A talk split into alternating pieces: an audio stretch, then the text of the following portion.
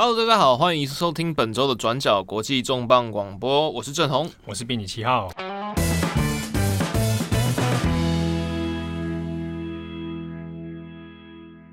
哎，这个礼拜是端午连假，是的，端午连假，大家其实在过去好像都应该要出国玩嘛。哎，真的哈、你不是留下来？留在台湾吃粽子？没有没有没有没有没有，连假就是要出国玩啊！呃、这几年，他今年因为就是肺炎的关系嘛，所以现在大家没办法出去。那就最近啊，夏日的时候，大家都很多讨论说啊，暑假暑假去哪里？去日本玩，很近，联航，然后大家去日本，然后吃和牛。哎、欸，对对，哇，吃和牛这件事情，这个很多人就觉得说，吃到和牛就要在当地吃到那种 A five 级的 A 五级的最高等。嗯那、啊、这几诶、欸，今年今年啦，特别是特别是日本的和牛，其实因为疫情遭受很多冲击嘛。像之前我们有写过，就是日本的和牛券，哦，然后或者是说，就是因为就是观光客不来，然后呃，大型高级的餐厅连锁那种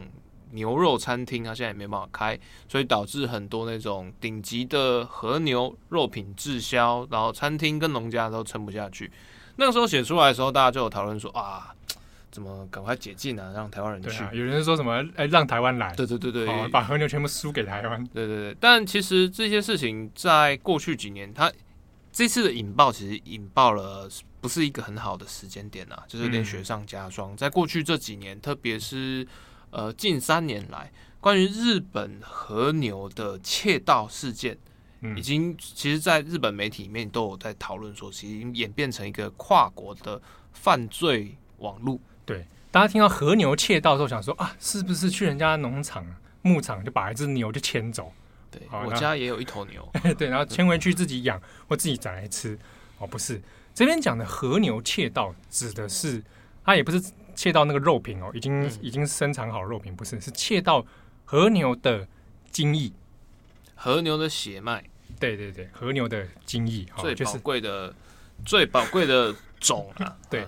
好，那。他想说啊，和牛精液要怎么偷啊？或者他偷的目的到底是什么？我们想目的好了。嗯，在距最近三年来，其实相关的这种窃盗案案件有增加。那最大一条是在发生在去年二零一九年的时候，当时在德岛县的一个农家哦，他有在做育种和牛育种这样。嗯、那育种的这个牧场里面呢，他也有做这种精液保存、冷冻保存哈。那当然是这个是为了配种所研究所使用的。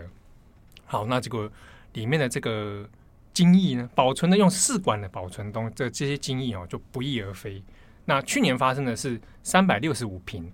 三百六十五瓶，哎，试管一天一瓶这样，不是啦，一天一瓶 一瓶一瓶应该是正常正常的试管。对，那就不翼而飞，然后发现是被有人入侵之后啊，或者跟农场有相关的人就窃盗走，然后带离出境送去中国，送去中国嘛。对，从偷日本和牛的小，然后把它送去中国。对，那送去中国目的是在中国当地的牧场跟牛来做配种，想办法在中国养出和牛，山寨和牛。对，可以说可以，就是没错，就是山寨，要不纯种嘛。因为这个题目其实我们在讲的时候有点，就是有点不知道要如何用精准，然后不至于笑场的语气。是对对，因为这件事情很严肃嘛。对，其实蛮严肃的，而且一开始我看到想说，啊，打开冷冻库，嗯，而且他把它放在冷冻库里面嘛，啊，打开来以为是戈尔必斯，哦，不是，是在讲什么？其实是烂透的这个这个精液啦，哦，不是，不是，不是，科尔必斯代替科尔必思公司制裁你，哦，可是这件事情，因为他偷到中国这件事情有被抓包的原因，是因为其实蛮瞎的，窃盗的是两人的两人一组的犯人，哈，而且都是日本人，嗯。他带走这个放他试管要放在冷冻的这种柜子里面哈，夹带出关。结果呢，在关西要出境的时候，机场没有检疫，没有检疫这一条，好，没有检疫，没有检疫他那个冷冻库，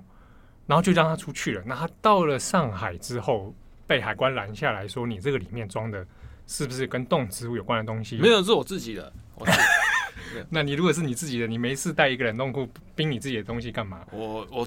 自己有需求，有需求，嗯啊，就有很多疑虑，对不对？对，所以就当场就是不让他过海关。那这个偷偷和牛精益的人，他是为了要去交付任务嘛？哦，他其实收了钱要去中国啊送货的。OK，那没办法海关，那我就干脆回日本，我去申告好了。我申报我说我这个东西要出关，我有一个证明，那我就可以入境。他也是很敬业哦。对，可能想法 学校丢掉算了，想法蛮单纯的。结果因为要申报这件事情，所以才被关西机场发现说：哇，你居然带一堆和牛精液出去干嘛？你这个有没有事先通报或什么的？那这件事情才在去年的时候爆发，说啊，有这种中日合作，再把和牛的精液偷盗出去。这件事情大家可能听起来是觉得啊，好像奇闻不要看，去偷牛的小，然后出进出口。但这件事情，如果大家有看过呃科幻电影哈，《侏罗纪公园》。第一集里面，你居然是想到侏罗纪公园，就是有不是也有偷偷暴龙 DNA 嘛？对，恐龙 DNA，然后要把它偷到其他的也是竞业去，可能我猜应该是要偷到中国。对对，这侏罗纪地大物，我们可以养。海南岛很适合。对，哎，对你讲的这个就是很好玩，因为它中国这方面后来的几个调查里面有发现，嗯，还不只是从二零一九年开始，二零一二年其实就有陆续有零星的事件发生，长期长期的问题嘛。那手法大部分是中国会透过一些中介人，嗯，好，那比如说这有可能是中国的留学生去日本的留学生，或者去打工的，嗯，啊，或者是结合日本当地的农场的人，嗯，啊，有点内鬼啦，去把这个精液偷出来。那偷出来目的当然是回到中国之后，在几个大型的牧场来做配种。那这几面就包括，比如说海南岛是一个，嗯，那还有东北的青岛跟大连也有。哎，这两个地方。气候条件差很大哎，对啊，我是想说，和牛在这个地方培育，哎，照理来讲，就是牛应该要在比较温带的地方。对，所以那个时候，他很多人想说，那这个目的到底是为什么？还是说他要跟当地的特殊的牛种再去做配合吗？嗯、那这个的背后呢，它是其实是有一个呃，算是黑金的委托啦。因为根据后来警方的调查，比如说去年被捕的这两位，嗯、他们大概偷一次。可以算到的金额是三十万日币，其实没有很多诶、欸，其实还好，应该算台币九万块好了。买个什么限定模型什么就也就没了。对啊，就好。那那其中还有价差比较大的，就是过去几年当中也有抓过的犯人说，他一次可能大概就是五六万日币而已。哎，那很真的很少哎、欸。对啊，哦，那甚至到十万日币，那差不多就是那个价差其实蛮混乱的。那可能跟风险或者不一定哈，那个那个不太清楚。那比如说像是在呃日本泡沫经济的时代嘛，就那时候大家哎、欸、一一夜之间几十万上下面赚，然后各种花天酒地啦，或者是整个消费物质上，那应该也是影响到和牛蛮多的，就开和牛变成一个高价奢侈品，对，然后变成一个流行文化中，就是大家会哎、欸、好像请你吃和牛啊，代表一种一种感觉啊。对，可是后来随着九零年代日本的呃经济崩溃。嗯，然后再来是遇到就是大概九九零年代末期到两千年代初期，就全世界出现了所谓的狂牛病，嗯，那库贾氏症，那就是那个东西到现在为止，那个东西染上就还是绝症嘛，对，对，对，就是它会渗渗到你的脑髓里面，然后就是把病病变哦，对对对对对，那基本上从呃那时候英国嘛，然后美国，然后日本，它其实都有就是零星的个案，然后甚至被列为疫区。日本后来列为疫区之后，其实呃，两千零一年的时候，中国就有率先禁止日本的牛品、牛肉品在输入。嗯，好、哦，所以应该说你我们要算起来十九年了嘛，啊、嗯，等于说十九年来几乎是处于一个禁绝的状态，然后直到现今是属于局局部开放的方式。嗯，那。过去当然台湾也因为疫情关系，所以也没有，也是有，也是大概在二零零三年到二零一八年之间，也有在对日本的和牛进口做严格的管制。嗯、那原因其实呃，名目上也是有所狂牛症的一举解禁对的问题。所以大家，当然你如果从这条脉络来牵的话，大家可以知道为什么安倍政权会把这个设定为日本之后整个一直到二零三五年的战略输出物资。好、嗯，我前面被被压缩了一个空间嘛，那。禁止归禁止，我们以中日两国来说好了，在二零零一年以后，然后一直到近大概近几年里面，呃，中国本土里面对于和牛肉的需求量仍然是存在的啊。那所以，我如果在禁止状态下，我要怎么样吃到和牛？嗯，那其实最简单的方式，你要么就是自己飞去日本吃啊，要么就是你用别的办法去走私肉品。其实，在这几年，呃，前几年日本也有在统计说它的和牛出口到底是往哪里，然后后来发现在，在呃高价的和牛，其实往东南亚，特别柬埔寨啦，或者是呃辽国等等等，其实都有很呃相对异常的大规模输出。那个时候，那个报道我记得，连日本的自己的标题都有下过，说你想不到的和牛输出最大输入国在哪里？嗯、大家就想说，它是不是欧美啊之类的？嗯、就发现第一名柬埔寨这个。主要是因为要透过一个第三方的国家，然后我再辗转让肉品进到洗洗产地就对了。对对对对，那这之中哈有涉及到，当然是可能一方面有的是合法的啦，就是我就转到第三地嘛，好，那我再再输入。还有一种就是透过要走私的方式啊，走私中间当然中介站里面有东南亚哦，那香港、柬埔寨等等都有。中间就涉及到了另一个问题，就是也是在神户牛的产地神户这里，嗯。啊，大家讲到兵库县的神户的时候，除了盛产神户牛之外，它也是山口组的这个根根据地啊，嗯，好，那中间有一些暴力团成员啊，在私底下里面做跟中国方面的合作做走私，好，那后来这相关的案件其实有透过近几年的一些。专题报道有去特别找到一些当年的暴力团啊，嗯、就说因为暴力团你在经济崩溃之后，其实有一段时间是是两千年以后啊，陷入那个你经济本身的不动产或者资产都有危机嘛。嗯，那铤而走险或者从事走私业的人有越来越多的趋势，之中有一块，一个是就是做肉品的啊，那尤其是要以高价，因为这个东西才有赚头。对啊，和牛的，另外就是做金块啊。那个呃，黄金买黄金的走私这样，对对对，这这两个会涉入比较多，但中间就有一个另外一个问题，就是涉及到中国的黑帮跟日本的黑帮，那甚至还牵扯到朝鲜啊、南韩这边的黑帮在做这种东北亚三角牛肉的非法非法走私啊，高价牛肉这样子输做做一个输出啊，所以呃，连二零零一年呢，到近年开始比较局部解放。解封之外，哈，大概中间有过去这种非法的这种案例。那现今我们现在看到，回过头来看，既然有局部的开放，好，那现在流传在一些中国的那一种，比如说海南岛的和牛肉，它就有些你在来源上面就大家会变得有点有点混乱呐，就有点不知道说，嗯，因为就官方制度来讲啊，你可能就是有限进口，或者是说禁止进口。嗯，那可是你市面上其实就一直又吃得到，对，标示和牛的 这个某种肉。这个店告诉我说，他提供的是和牛。我怎么知道它是牛肉还是马肉？对啊，或者是马肉？听说马肉应该马肉，但是有人说，比如说马肉的火锅或肉片，它其实口感也不输高级和牛。哦，有可能。不过我觉得有可能是因为你做成火锅的时候，那可能鉴别度没那么。它全部都麻辣火锅下去都这样，只知道什么都不知道。就就中国那种麻辣锅，那个那个超级超辣到爆。对，因为因为比如说你要做成就是花椒口味的和牛，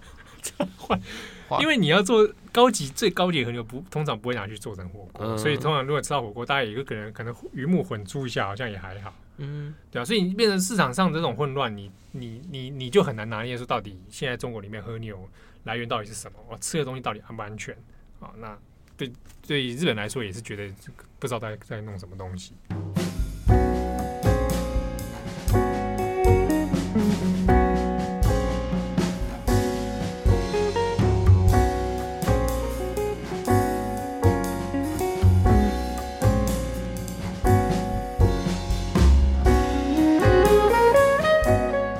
但是这几年里面，为什么会有中国来做这样的事情，那表示它主要是因为中国对于和牛的需求量其实有变大。其实听起来有点像是，因为像和牛它其实变成一个国际品牌，在日本的比如说农产的战略里面也都会是强调，就是、嗯、呃日本和牛作为一个肉品的特殊品牌。对，对那所以那这样也很奇怪啊，就是那我今天就算我复制了日本的和牛到中国去，嗯，那。录录录制和牛，山寨和牛，我我能销出到国外去吗？这个问题哦，呃，大家一看就知道，就是你吃出来啊，是啊，你偷了什么东西？你自己吃得出来蛮厉害。不过这主要问题还是说，在中国市场里面，它有可能会隐藏这个资讯的。我就跟你直接说，这是日本和牛，我吃起来味道可能很像，或者我用更低价的方式，我自己育种嘛，哦，那我就不用高价从日本输入了，啊，主要还是为了成本上，我能够让自产自销的概概念。以这次日本调查的案例呢，嗯，呃，这个案例里面，它主要是针对到海南海南岛这边。嗯、那在去年度的时候，年底，其实日本的朝日新闻有派一批这个记者。嗯，去做了突袭的调查访问啊，去到海南岛那边几间大型的那种肉品啊，做牛牛肉火锅啦，然后烧烤啊，嗯，那这些肉品的肉源很多来自于跟经营者有关的大型的在地牧场，嗯，好，那对我讲到说，因为现在在海南岛这边，嗯，在特意做这种高价牛肉品，而且会以和牛作为一种卖点，可是它其实很多不是真正的和牛，有的会拿其他，比如说澳洲和牛。澳洲和牛，哎，或者拿其他和牛牛肉，然后说这个是来自日本的。那他用日本和牛这样的卖点来卖的时候，它的价差可以到很大。然后主要锁定是在中国的富裕中高这种收入阶层。因为在海南，海南现在变成一个中国的度假胜地，中国的夏威夷，或者是就是很多的大型的经营旅馆啊，或者是说大型的。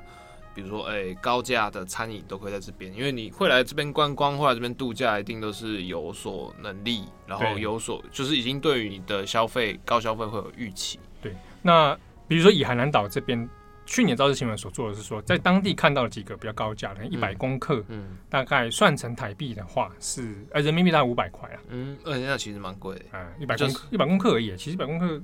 嗯，对。算成那人民币五百，那台币大概算两千五好了。哇，那其实那一百公克这样很贵。对啊，哦，上次买的都 都没有什么。你是买和日本的纯种和？我去那个东区的连锁超市买了买那个好像是宫崎牛吧？宫崎牛，对对啊。好，所以这你看，它是那个那个市场需求是很大的，所以才会想说，那我如果能够把成本压低，当然是更好。哦，所以我在中国这边这近几年才会有这种需求，说我去想办法把和牛精液偷出来。可是这边还有一个问题是说，那表示是日本有严格限定，和牛是不可以让牛种出去的。哎、欸，这边其实因为讲这个，大家可能都有印象，在过去可能这二十年好了，台湾有很多的农产品，它可能到中国去投资，比如说好了石斑，或者是说呃水果。水果最好像最著名吧，就是到中国去，然后也是说要做合合资，然后做产销合作。对，对，就后来就是那个品种专利被偷走。对，或者是说在争议的状况之下，那个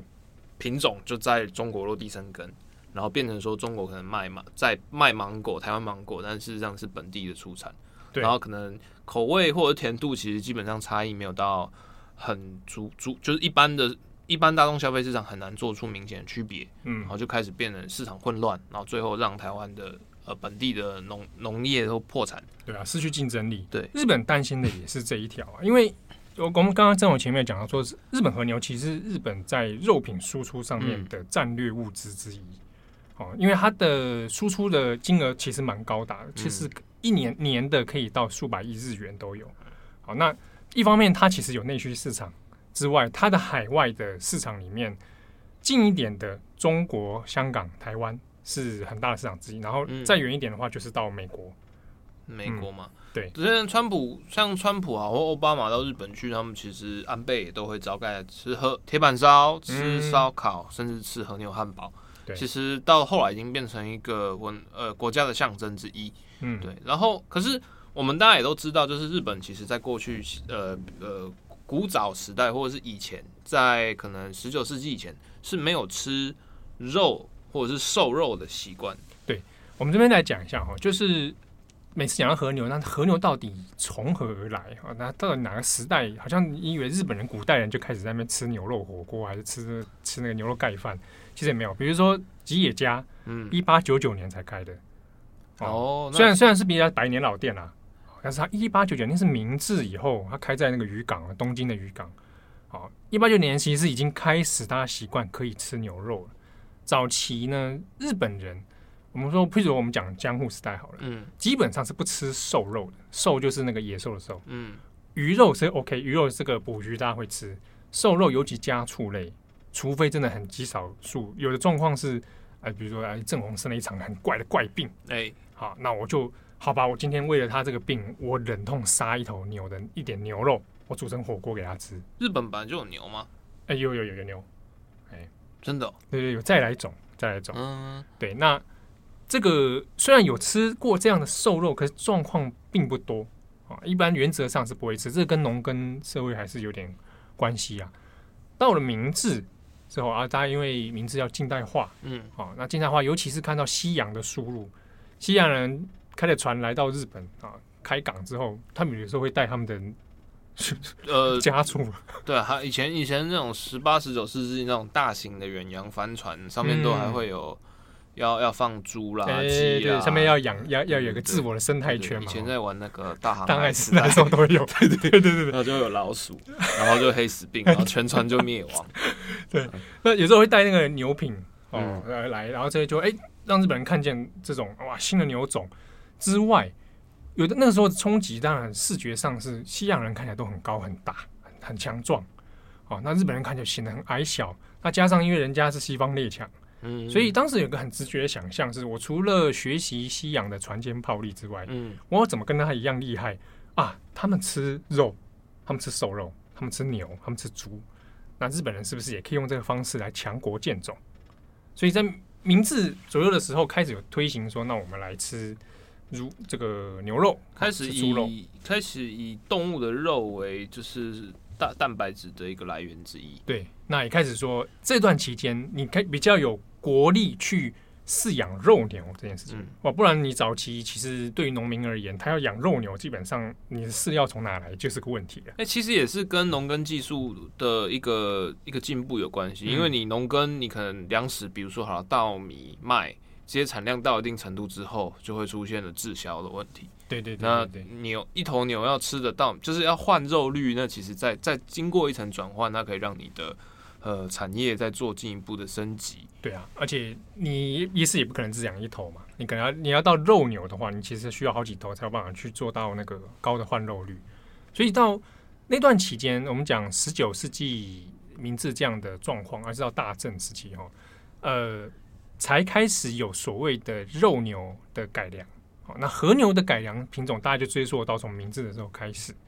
那中间当然我们经历过蛮长一段时间的大正，然后后来进入到昭和，开始和牛被系统化或者育种成一个 OK，它是一个品种品牌。大概到制度化开始是在战后。哎、所以在比如说在二次大战的时候，就日军也不会吃牛肉罐头，也不会有。就牛、哦、牛洞啊。啊，那个都是是有的，是有的。啊，因为因为那个饮食状态，从我们讲，其实以吉野家其实最好案例。一八九九年吉野家的开设，基本上那个是已经大家是接受我的饭上面。已经有牛肉的料理，而不只是单纯是。对，而且那时候是给很多码头工人在吃的，是和食和食化的牛肉了，已经不不是说就是雪洋人一样吃牛排，是和和风牛排，差不多和风 steak，嗯，那。呃，但我们刚才讲的是说，到了战中战后，嗯，哦，一九四五年以后，和牛变成一个制度化的品种，它开始要做登录，啊，开始要去鉴定说，OK，这个是什么种，什么种，比较在战后才形成。我插播一下，我这边其实也很好奇，就是在战日本的战争其实也维持了四五年，那在在战间在战争期间，这些牛还保存了下来。欸因为你你国内可能粮食还有配给的问题，而且比如说哈，因为我养柴犬，然后那时候去呃插播了，那时候去东京，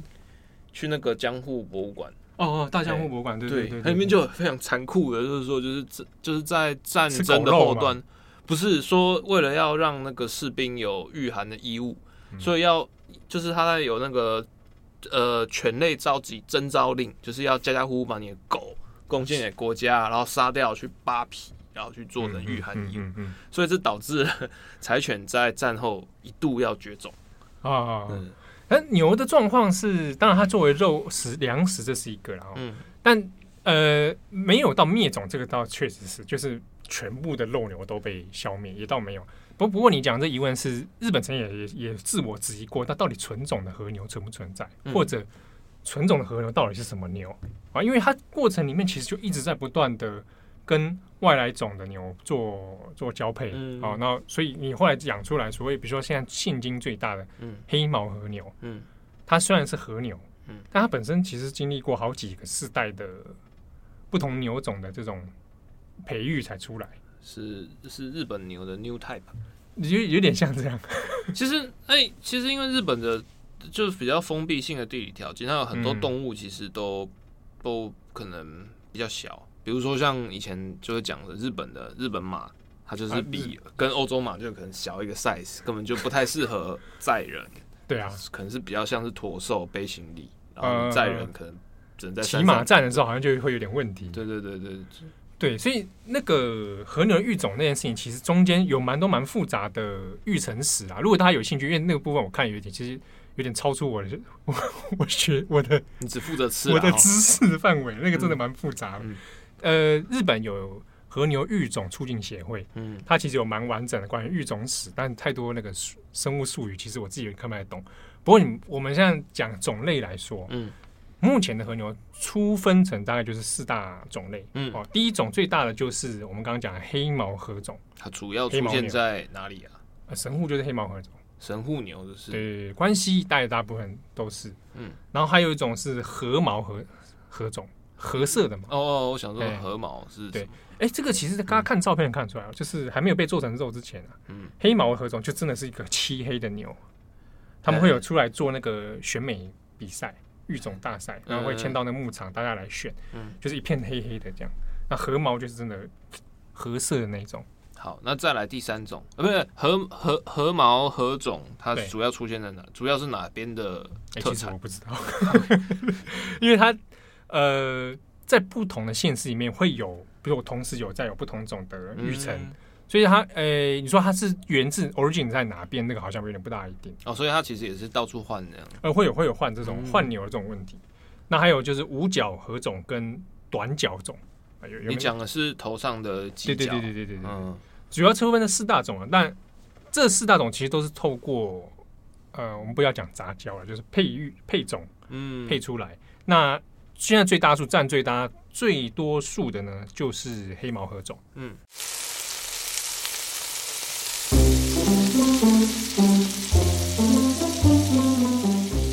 嗨，大家好，欢迎来到转角小教室，我是编辑唐蜜。现在要来为大家介绍关于日本的和牛分级。日本在和牛的肉质上面分类的标准是由日本食用肉等级认证协会所制定的，希望可以利用不同的级别来为和牛在肉质上面有细致的分类。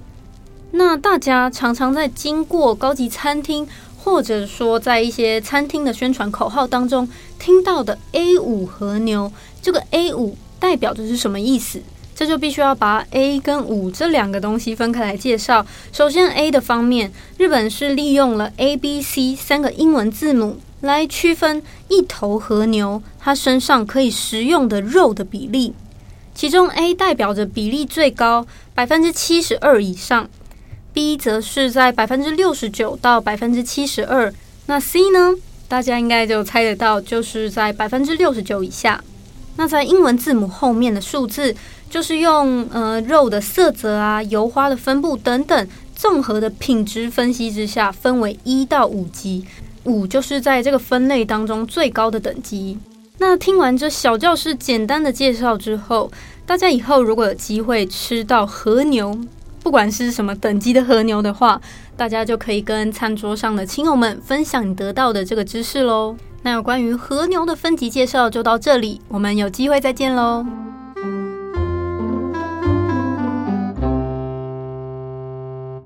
那年产量就是我们讲说这些牛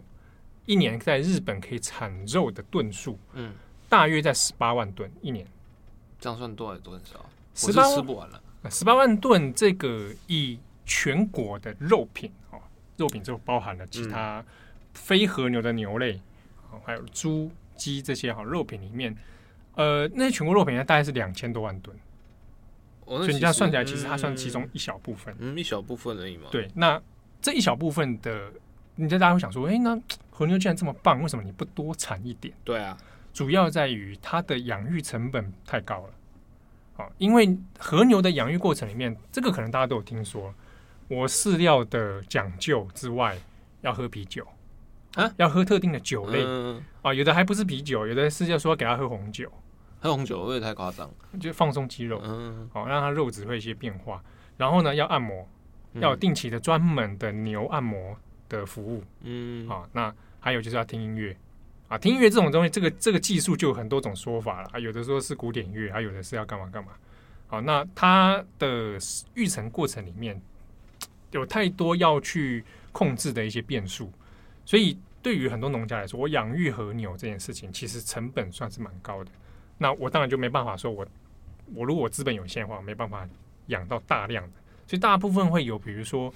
在地某个县的几个可能是肉品公司或者牧场集合起来，好，我们组成一个类似，比如说神户和牛的推促进会，它同时也是帮你认证的，就是对对对对地方的这种、嗯、啊，比如说我们前面讲神户大概是最有名的吧，嗯，扣北哦，扣北，那大家知道 Kobe Bryant。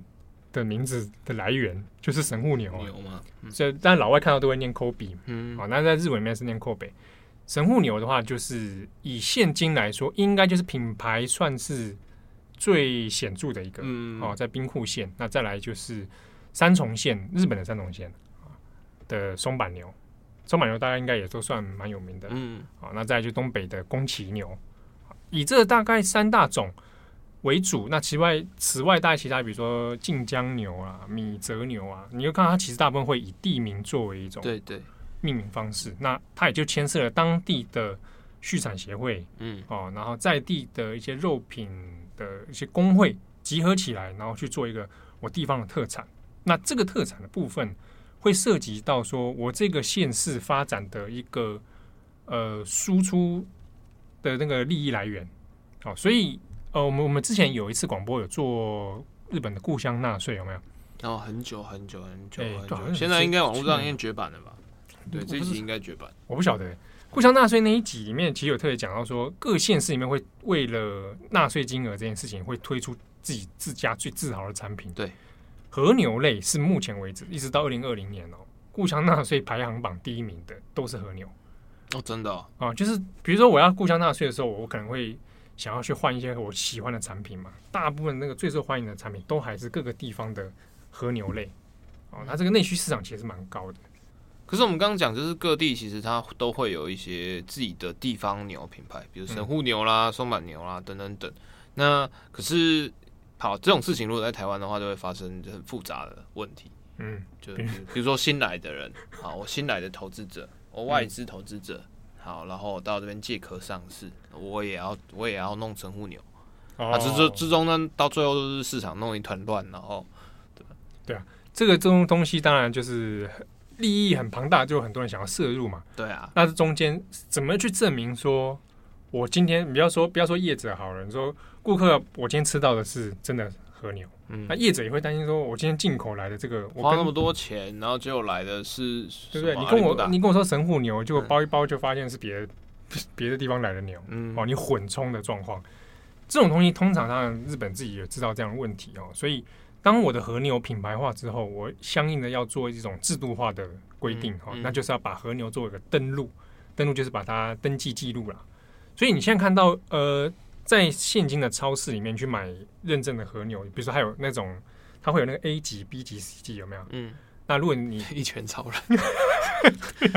啊，A one 的话是在 A 这个最高级里面比较低的嘛，A one 到 A five，对，讲 A five、A 五就是最高，可以直接做那个生鱼、生肉片吃的那种。啊，那 A one 可能做火锅啦。嗯。那你去买到那种和牛认证的时候，它通常都上面会有一个牛的个体识别番号。什么意思？就是说他生前长什么样子？没，他就是会有一串号码，就他的身份证字号，而且是那一头的，嗯，就那一头，不是说那一批牛哦，是那一头他就有自己的身份证。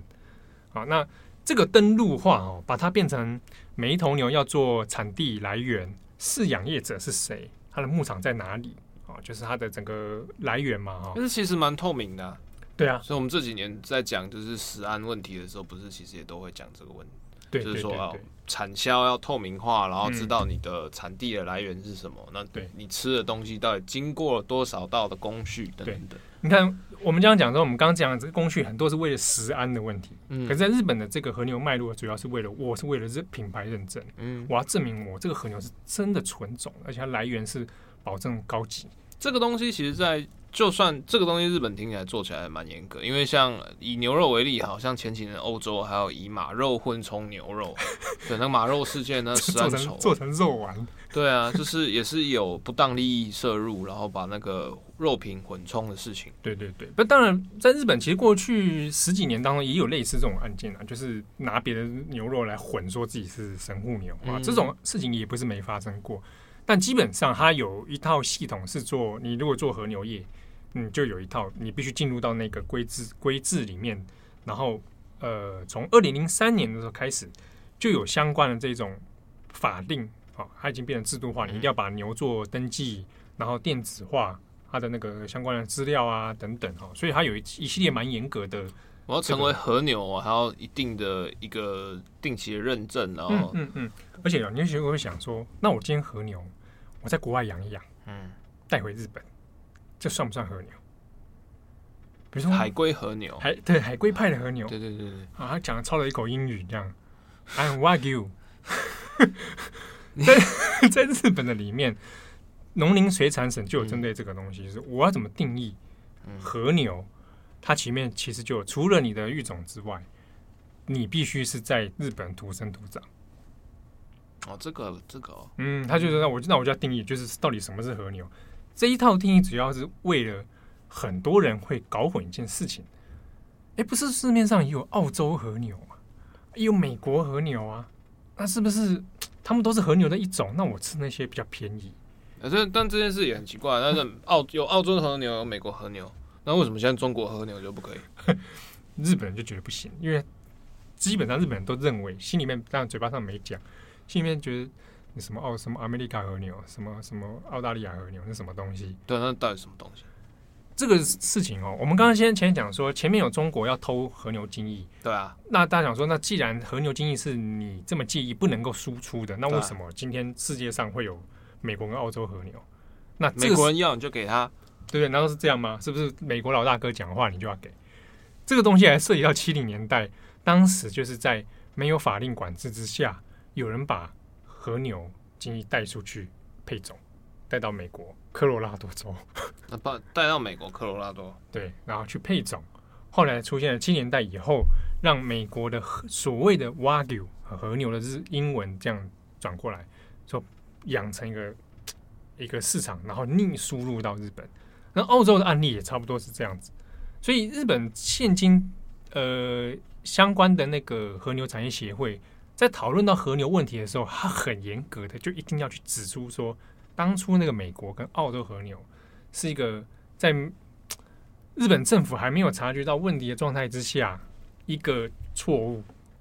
他盗版和牛，他们会觉得说那个不是真的和牛，那是因为你你拿了和牛的精液出去跟你们在地的牛去配种育种，然后也许你改良了，可是那不是和牛，因为它长在澳洲，它长在美国。好，那我们和牛就是日本土生土长的。那现在是不是因为其实我们刚刚也讲，就是和牛它的种类，然后是一年十八万，其实没有到很多，然后再加上它养育成本其实很高。嗯、那我们也都知道，其实像呃，比如说好了，种牛或种马，它其实现在现代的畜牧业里面要做大型配种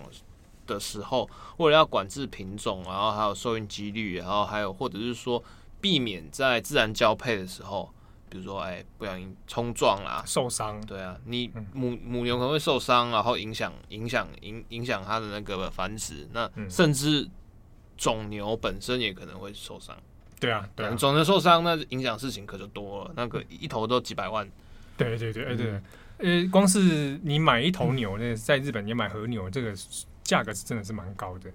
那它这东西涉及到是说，我在育种的过程里面，其实要花的那个成本。啊，技术都偏高了。嗯，不是说我随便真的带几头牛回家养一养就可以养出来。我们今天讲到这边，不是就是其实它各种的，比如说配种管制，其实每年都要很严格的确定，因为就算是牛好，它不同的年龄阶段，它的就是比如精子跟卵子的的那个品质，其实也会有一些，还有一些控管。对，那也不是说说我今天去偷的和牛的小，我就是留学生到。农场里面去打出来的，不是？对，它其实因为那那个都都是要定期的去做管制，所以它其实会有可能一个可能可能小库，对，呃，就就是精精益保存库啦。嗯，而且呃，应该算讲，直到目前为止，二零二零年哦、喔，嗯、目前呃，有关于和牛针对那个偷精液的那个新闻事情，嗯、其实日本方面还没有完全证实说中国已经成功育种了和牛，他们现在也只是在怀疑而已。可是，那好意思说，从二零一二年这样子几次下来，可能已经有中国成功养出了他们配种的和牛了。因为类似的事情，因为就是可能他的说法比较，就是听起来有点匪夷所思。对，就是海关里面有牛的精液，大批的牛的精液被扣住，而且事情一直在重复的发生。嗯、所以这几年只要一出来，就是日本，比如说日本农业新闻啊，或者是朝日读卖，其实都会非常关心这件事情。特别又牵扯到中国，还有就是呃，中国和牛这个品牌，嗯，的逆输入或等等等，其实让日本本地其实已经到有点敏感的程度。对。这个敏感的程度哦，大概分几个层面啊。嗯、第一个层面当然是经济面的，嗯、因为过去这十几年来，嗯，我们讲它可能二十年了，美国牛肉，嗯，跟澳洲牛肉的逆输入回日本，其实已经造成日本本土的肉肉农业他们的其实很大的不满哦。这跟当然全球化贸易有关。对，加入 WTO 之后，对你就会知道变是个冲击嘛，嗯、变成说。日一般日本人，我可能平时我就去买外国的肉品，比较便宜嗯、我我当偶尔有一些机会要庆祝的时候，我再去吃个和牛。好，那如果今天现今中国的肉品也会要逆输的时候，那对日本的战略打击是很严重的。好，那这个严重是在于说，呃，近几年里面安倍政权其实有一直提一个，呃，我们前面之前有讲过米输入的米输出的战略嘛？对。啊！我要大我要大量有规划的把米输出到国外，其中和牛也是一个。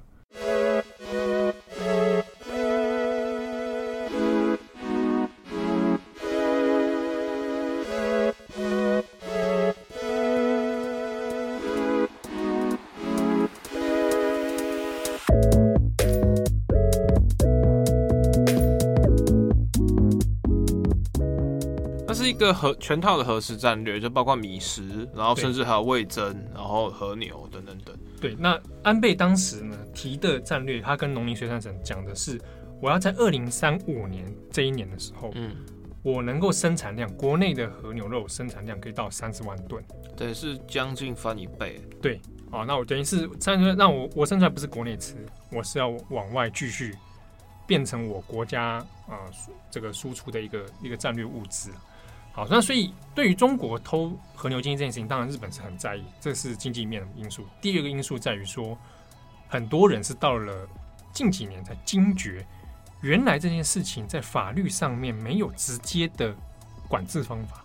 它的品种，它虽然是一个呃被限定的品种，或者是说有一个制度化来规定的品种。但是这个品种能不能输出，或者是除了就是比如说动植物检疫之外，它没有其他的一个限制手段。没错，像去年哦那个案例里面，他最后他所处的法律是，你是违反了动植物的那个感染传染病防治法，而不是说我有一条法律说我我输出呃和牛保护这种这种东西。但照理来讲，只要感染病防治法是我输入，比如说我把中国牛的嗯带回来啊，对，那个带回来是一个，当然包含你带出去也是也算了。对对对对对。那这条法律里面，他就很当时的一些和牛协会啊，嗯、或者被偷的那个牧场都会说，嗯、你如果只用这个法律的话，你当然是没有没有办法完全限制嘛，罚的不够重啊。对，罚的不够重，而且他他在名目上面那条法律就没有很直接要指明说。和牛这个东西是要被保护的，嗯，所以在近几年里面，才有一直有一些风声啊，或者一些协会希望去向农林水产省说，表明说应该要针对和牛的这个精液的部分做一条适用的法律拿来做管制，而且国内的这一些我们讲你冷冻保存这些精液，应该也要像和牛一样做登录号码。呃，我们刚讲和牛前面还有身份证字号，对不对？对啊。那那它的精液应该也要做一个有系统的登录，然后做管制。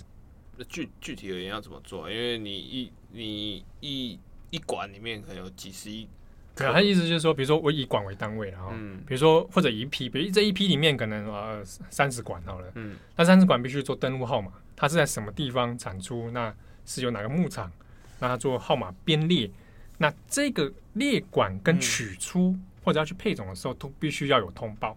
我要确定它的流向是哪里，不能说我开了冰箱就带走了。所以变成有点像，就听起来有点像是那个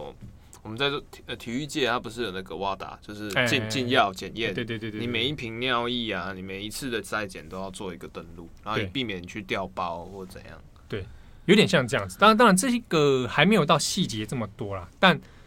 相关的法律呢，因为去年这个偷精液的事情，嗯，那又有让农林水产省跟日本政府有在针对这个事情说，我继续往前推，到今年的四月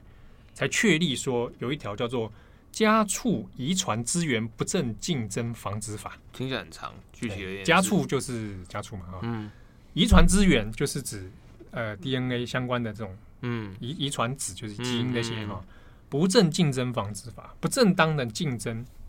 好，要预防你这个东西，就是里面有细则，就是你要列管这一些精益啊、嗯、肉品啊等等。那在之中里面，它是把它列为智慧财产权。智慧财产权，嗯，那这智慧财产权的原因是因为它这包含了关于配种的相关科学技术。可是，它现一般来讲的话，是不是会造成另外一个问题？比如说，过去可能农家可以自行配种，嗯、我现在等于是我农家自行配种的，也要受到。相关的法案来管制，甚至会变成说要配合，呃，比如说好了，神户我需要配合神户牛协会，嗯，对，这这是有可能的哦，因为在这一条法律里面，当然，其实在政府讲出来的时候是说这个东西可以可以保护农家哦，你你的财产是可以有个名目去去做列管，你也不用担心什么什么，那它就有涉及到可能我如果要自行配种或什么等等的话，那我也许会需要做通报，甚至需要做列管。好，那在这条法律里面变成，他如果智慧财产权的形式的话，那你今天如果今天这个精液被盗取，那他可以罚的比例就比较重，甚至是如果有牧场是配合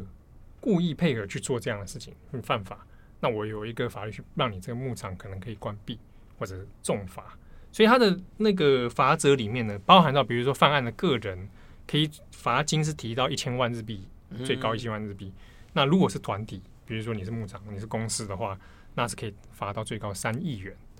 那这东西其实也牵扯到很多事情，因为像呃，我们都知道这几年其实是在疫情之前，日本是在开放它的呃，所谓打工度假或者是外籍的移工，其实这几年都有非常显著的开放。嗯嗯、那其中一个很大宗的劳力需求，其实也是在各级的农牧水产业。对对，像呃这几年像是在呃，包括像是渔业啦，或者是说。呃，农业、畜牧业其实都遇到人力短缺或者是人口老化的问题，所以像是在比如说北海道，它落农业就有很多的呃外籍劳工，嗯、然后各地其实也都有，那可能会以打工度假啊，或者是产学合作，或者是说来念农业学校等等等不同方式的呃来做建教结合，对，这也是变成说呢，刚刚我们之前讲就是呃这这几年来有很多。就是可能非非农家的人，那也可能是本地人，可能是外国人，试图来就是偷取就是农呃牛的遗传资源等等。对对对，好，所以这几年这样综合起来，你说外来人力的进入啦，嗯，哦，的确有造成在当地上这样的疑虑是存在的。好，那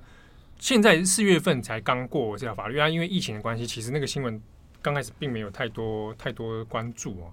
那这条过了之后。是实行期之后，那有没有可能说让相关所谓盗取经验的事情变得风声比较紧？那大家不偷取？那这个目前当然是还有待观察了。但日本现在担心的比较担心说，如果海南那边真的有所谓的肉牛开始出来的话，哈、嗯，那担心是在疫情过后，我原本滞销这些牛肉品，我现在恐怕要输到中国去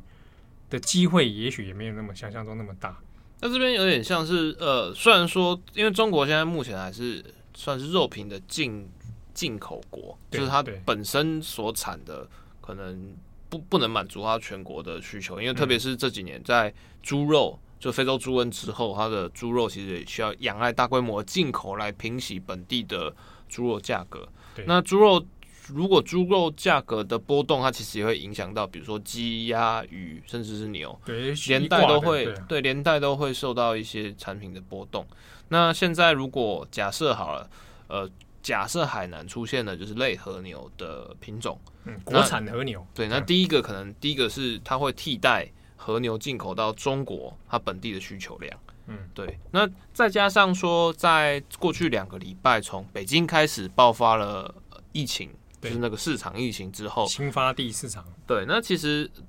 同在过去十四天里面，包括像是德国的猪肉屠宰工厂等等等，其实一连串爆发了集体感染。那还有再从美国从三月开始，各种的呃牛啊猪的呃肉品生产工厂也都有出现群聚感染的问题。嗯，所以在中国现在从这个六月二十二号开始，已经就是先紧急。停止进口德国猪肉，嗯，对。那如果德国猪肉，然后还有美国猪肉等等等，都在这波以疫情考量之下被做限制，那甚至会牵扯到贸易战的层级。那接下来会不会是日本，或者是说当呃以防疫为目的来限制农产品的进出口，成为一个可接受的常态之后，那接下来就是它会变成一个新的贸易战工具。哎，对，哎，对，还有可能变成贸易战工具，这个这个倒是蛮有趣的一个现象哦，可以后续值得观察。嗯，我我其实，在看这个新闻的时候，我发现在日本跟中国，因为中国也有也有人转日本这样的新闻，嗯、两边舆论的那个那个讨论方向哦，几乎是天差地远。嗯，在日本当然是，你看一般的网友雅虎底下留言或什么的，那个网友当然是很气愤的，甚至跑去那个被窃盗了那个嗯 那个牧场那边骂他们是卖国贼。啊，对吧？然 后或者那之类的，然后就讲说这是国宝啊，日本国宝不得输出这样。那中国方面呢，其实其实就有就会有一种很奇奇妙的温差感，就说啊，这个小日本养这个 养这个牛肉不错是不错，但是应该中国要养自己的，有自己的牛，要他说应该要养自己的啊，应该要吃这这种内容。然后有人说啊，不吃和牛又有什么关系啊？或者也有人质疑。到底日本所谓的和食啊，在中国的市场到底能够到多大啊？因为有的人直觉会想象说，中国不是很反日吗？哦，嗯，对，有的人会直接漫画照看啊，对，漫画照看，你日本料理照开哈。但你说这个反日或日本料理市场主要集中的区域，可能还是以沿海都市比较多了哦。即上海大概是最大众的一个，另外一个可能在北京，可是。那个差异度很高，很落差很大哦。你要吃到真的很到地和食，甚至是产料是是直接输入，那个其实量没有大家想象中的多。但是在中高阶层以上，你要到高价的，那那个消费力就是蛮可观的。其实我也很好奇，因为这呃，应该前两年吧，台湾也有在讲，就是台湾和牛，和牛再复育。对对对，对啊、这个李前总统李登辉嘛，嗯、啊，在阳明山擎天岗那里说养那个那个呃，他说在擎天岗找到了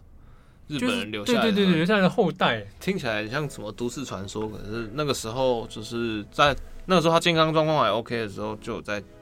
大张旗鼓的在弄这个，所以弄个台湾和牛出来，对。不晓得，因为这个事情其实，在育种上面，其实真的是不是那么容易。嗯哦，那除非你说你跟日本人要要要和牛配种，台日友好啊。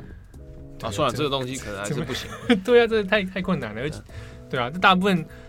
恐怕台湾的市场大概是直接输入肉品进来嘛。哦，所以日系超商里面都看到那个 和牛满满的在卖。不过凭良心讲，我没有吃过 A 五级，A 三以上我应该都没吃过。没有吃过吗？嗯，可是你日本去那么多次，我去日本都没在吃，钱都花在不该花的地方。不是啦，哎、欸，我去日本都没在吃和牛、欸，哎，真的、欸。那你都吃什么？我吃鱼类真的比较多，因为我喜欢吃鳗鱼。你喜欢吃鳗鱼啊？嗯嗯嗯，鳗鱼，所以我去日本一定吃鳗鱼饭跟寿司。所以，所以和牛我还真的没有特地为了说啊，我要去吃个和牛。吃个牛舌啊，吃个铁板烧啊，牛舌我都没吃过。吃个牛丼都没有。牛洞有啦，嗯，哦，那牛洞就会就觉得还好吧，就是那个样子。所以你现在是看不起日本和牛？不是，不是，不是，不是。我希望说，觉得不好吃。我没有体验过那个 A 五，所谓 A 五和牛放在嘴里面融化，欸、是真的吗？这个体验你你吃过？对，对不对？是真的融化的。嗯，放在舌头上。因为我是买回来自己弄，所以我不太确定我到底是弄成功还是弄失败。我自己煎啊，肉片，然后牛排，牛排，对，好贵。好，然后呢，吃下去，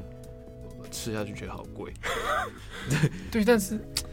啊，也是希望大家这个有有吃过的人可以跟我们分享经验的哈。那当然，虽然这一集我们来讲和牛这些，也许我们听友里面有的人是不吃牛的，嗯、或者是他吃素啊，那也没关系，那大家。听一下，再知道这个产业的讯息啊。那如果你吃肉，